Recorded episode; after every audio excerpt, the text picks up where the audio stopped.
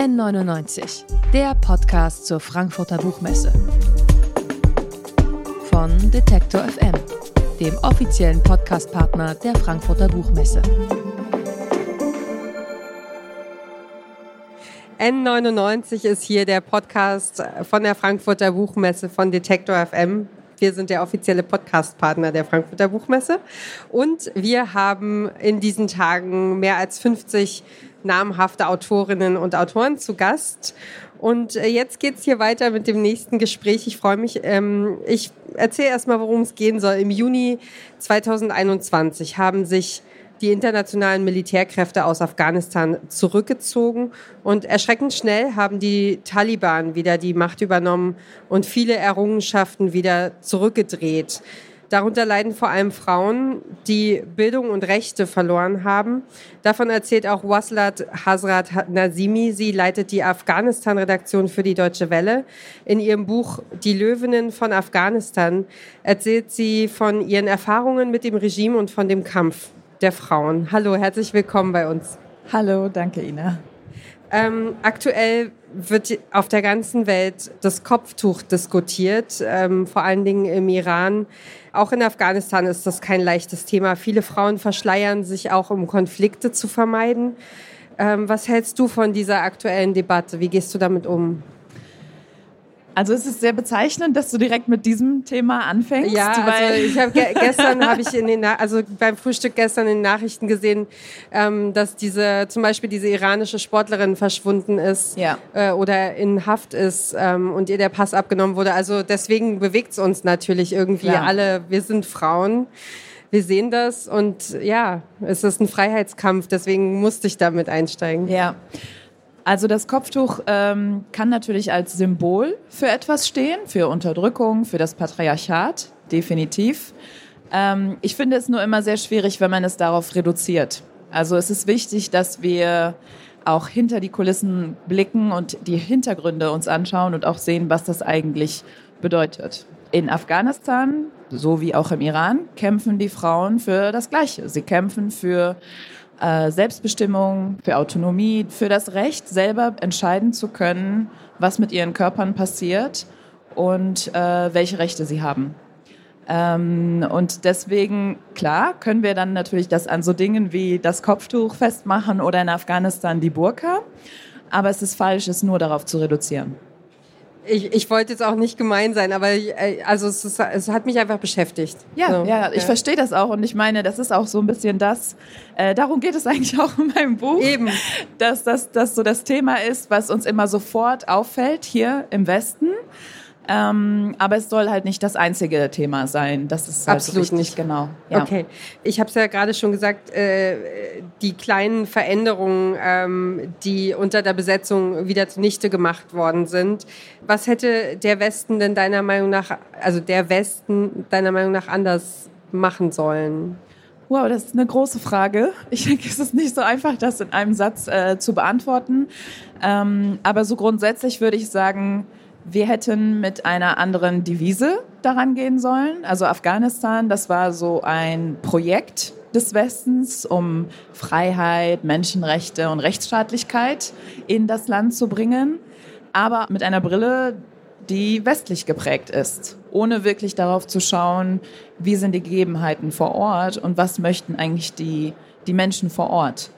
Ähm, und ich glaube, eines der ersten großen Fehler, die man gemacht hat, war, dass man nicht mit den Taliban zusammengearbeitet hat, sondern dass man versucht hat, sie zu ignorieren, dass man versucht hat, einen großen Teil der Bevölkerung zu ignorieren ähm, und diese sich immer mehr an den Rand gedrängt gefühlt haben.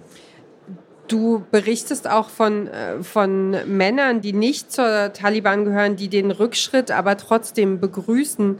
Auch sie profitieren ja vom Patriarchat. Was sagt das über die gesellschaftliche Entwicklung aus? Und es, ich hab, hatte gelesen, es gibt auch Frauen, die das begrüßen, dass, ähm, dass die Taliban an der Macht sind. Also es sind zwei Dinge. Das eine ist, dass viele die Taliban als das kleinere Übel gesehen haben. Die gesagt haben, Hauptsache, es gibt keine Bombenangriffe mehr, Hauptsache, es gibt keine Drohnenangriffe mehr, keine nächtlichen Hausdurchsuchungen wir wollen einfach nur Frieden. Mhm.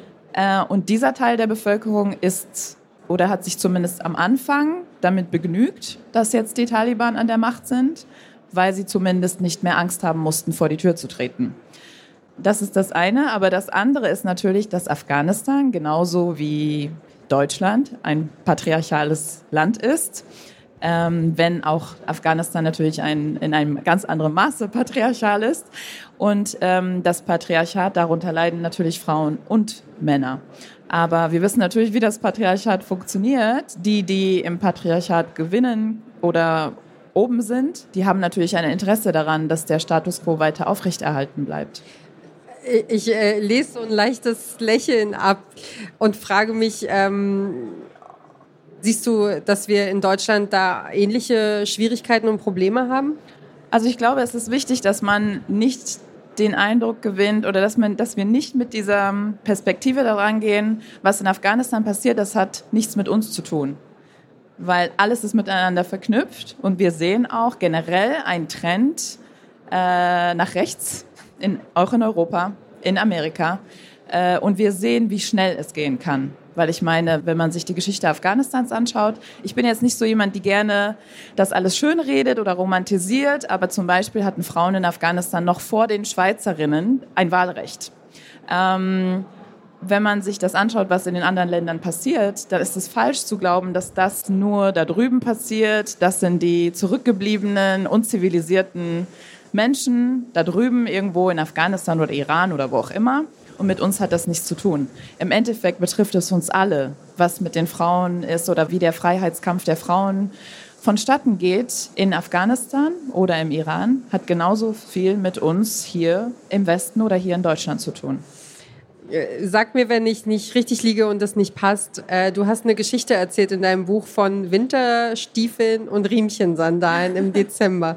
Kannst du dazu ein bisschen was erzählen? Ja, klar. Also als ich nach Afghanistan das erste Mal zurückgekommen bin, ich bin in Afghanistan geboren, bin dann als kleines Kind äh, mit meinen Eltern zusammen geflüchtet und war viele Jahre nicht mehr im Land. Als ich das erste Mal nach 18 Jahren zurückgegangen bin, hatte natürlich auch ich, weil ich ja westlich geprägt war und westlich sozialisiert war hier in Deutschland, hatte auch ich natürlich ein gewisses Bild von Afghaninnen. Und ich kannte ja nicht das Land in dem ich zwar geboren war, aber in dem ich nicht aufgewachsen war und habe natürlich auch selber Vorurteile und Klischees im Kopf gehabt. Und so die typischen Klischees, die wir von afghanischen Frauen haben, ist, sie sind unterdrückt, sie sind Opfer, sie haben keine Rechte, sie können nicht für sich selbst entscheiden.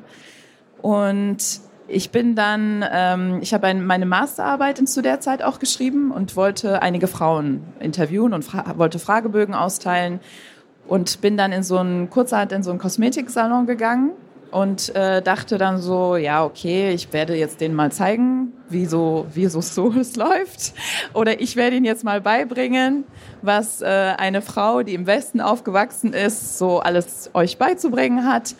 Aber wurde dann wirklich eines Besseren belehrt. Ich habe dann sehr schnell eigentlich gemerkt, dass die Frauen sehr wohl selbstbestimmt sind, dass sie sehr wohl emanzipiert sind und auch Sogar im Gegenteil, mich fertig gemacht haben, weil ich nämlich Winterstiefel getragen habe. Es war Winter, es war Dezember, es war für mich das Normalste der Welt, dann auch ja, Winterstiefel klingt, zu tragen. Klingt nicht abwegig.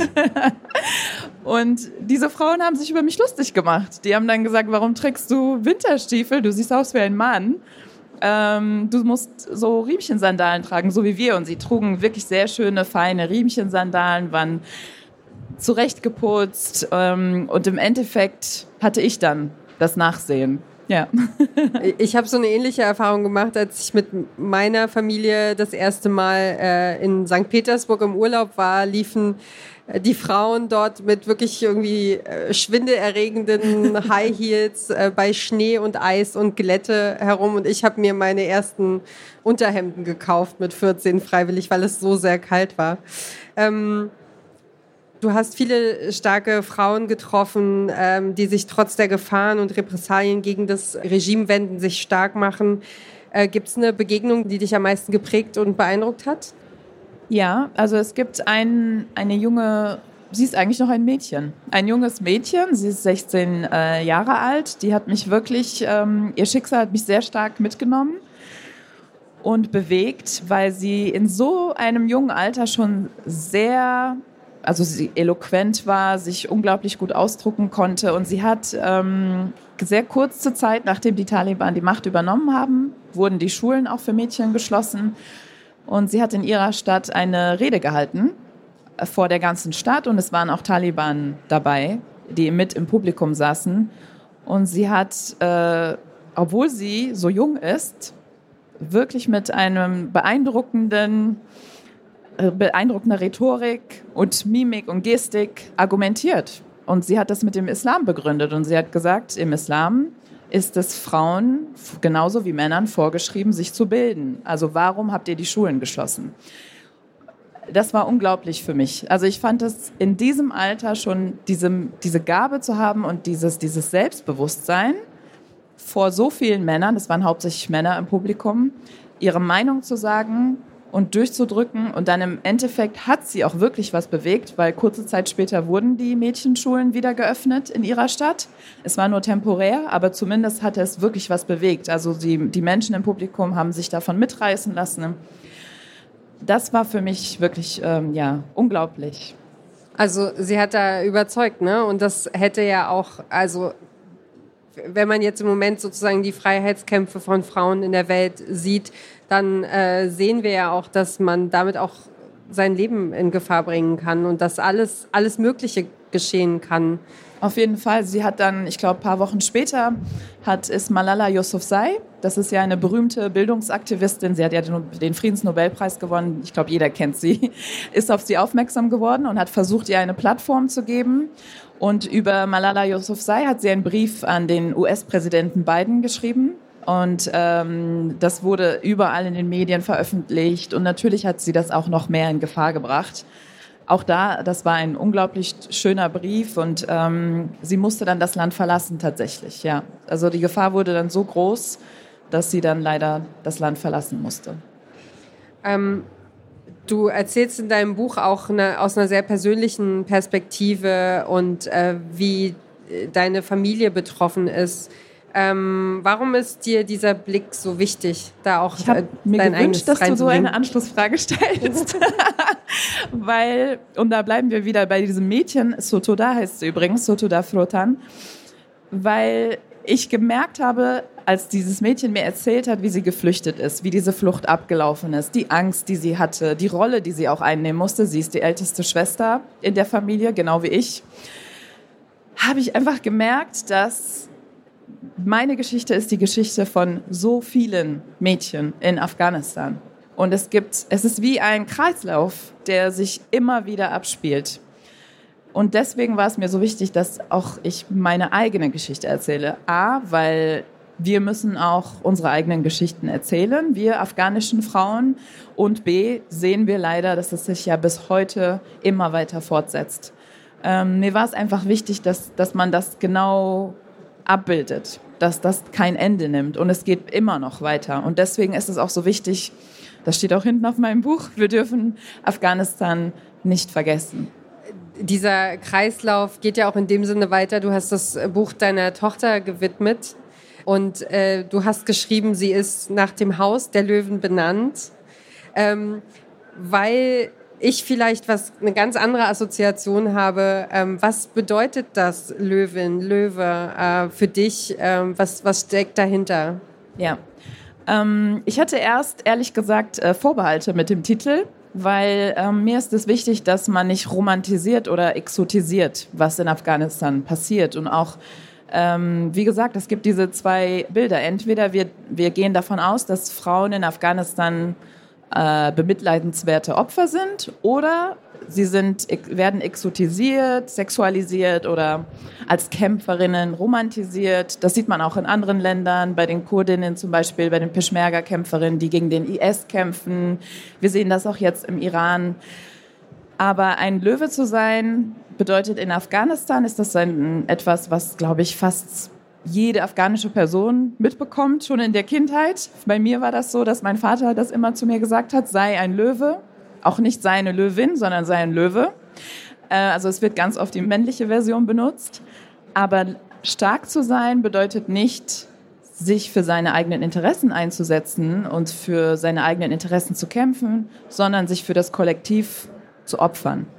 Und äh, deswegen spiele ich auch so ein bisschen damit und versuche auch diesen Begriff zurückzuerobern, sage ich mal, weil er natürlich auch negativ konnotiert ist. Inwiefern? Insofern, dass, wie gesagt, ähm, ein, ein Löwe in, im afghanischen Kontext opfert sich für das Kollektiv. Okay. Mhm. Ja. Interessant, ja. Also klar, so eine, so eine Perspektive habe ich natürlich überhaupt nicht auf Was den, ist denn deine Perspektive? Na, äh, ich, Stärke, Macht, ähm, ja, also Genau, aber diese Stärke und diese Macht kommt auch immer mit einer Verantwortung. Mhm. Und ähm, mein Appell ist es, dass wir stark sein dürfen, aber auch vulnerabel und mhm. Vulnerabilität zeigen können. Das ist das, was ich mir wünsche für, für alle Frauen und für alle marginalisierten Gruppen auf der Welt. Du hast es ja eben noch mal gesagt, wir dürfen Afghanistan nicht vergessen. Jetzt, wir, wir kennen ja diese Welt. Es gibt so viele Krisen im Moment. Es äh, überlagert jeden Tag wieder eine neue große Nachricht, irgendwie den, die Feeds und die äh, Nachrichtenseiten. Wie können wir dafür sorgen, dass, äh, dass wir uns erinnern, dass wir darauf achten, dass wir was tun? Also ich glaube, das ist wieder das, was ich eingangs gesagt habe. A, das betrifft uns alle, was dort passiert. Ich meine, wenn man es nicht aus einer intersektional feministischen Perspektive sehen möchte, dann zumindest sollte man es aus dieser Perspektive sehen, dass wenn Afghanistan wieder zu einem Terror-Hub wird, dass auch uns das hier in Europa wieder an, es wird an unsere Türe klopfen. Also Terrorismus macht keinen Halt vor Grenzen oder vor, vor, vor Ländern. Ähm, und natürlich wenn wir auch natürlich dann auch darauf schauen, wie viele Menschen dann das Land auch jetzt gerade verlassen wollen, betrifft es auch uns.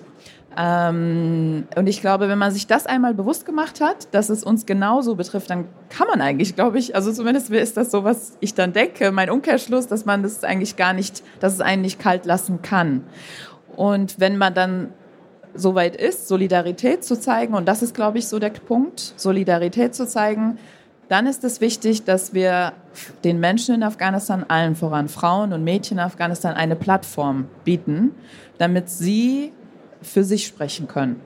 Also das ist auch etwas, worauf ich immer wieder in, dem, in, meinem Buch aufmerksam mache. Wir können nicht, auch ich kann nicht für afghanische Frauen, die in Afghanistan leben, sprechen. Wir müssen ihnen die Möglichkeit geben, sich selbst, für sich selbst zu sprechen und für sich selbst zu kämpfen. Du stellst auch äh, am Schluss des Buches nochmal ähm, Forderungen auf. Ähm, weichen die davon ab, von dem Plattformen bieten oder ist es das, was du meinst? Ja, das ist so eigentlich das, was ich meine. Also, dass man ähm, natürlich auf politischer Ebene stelle ich ja Forderungen, wie man mit den Taliban umgehen sollte, äh, indem man sie auch weiterhin nicht anerkennt, indem man aber trotzdem mit ihnen in Gespräch bleibt, aber am besten jetzt nicht so, dass es ihnen nutzt, also mhm. zum Beispiel mit aufwendigen Fotoaktionen oder ähnliches, dass Reiseverbote für die Taliban ausgesprochen werden, dass Sanktionen gegen die Taliban selbst, nicht gegen die afghanische Bevölkerung, weil das ist momentan der Stand, dass die Reserven der afghanischen Zentralbank eingefroren sind.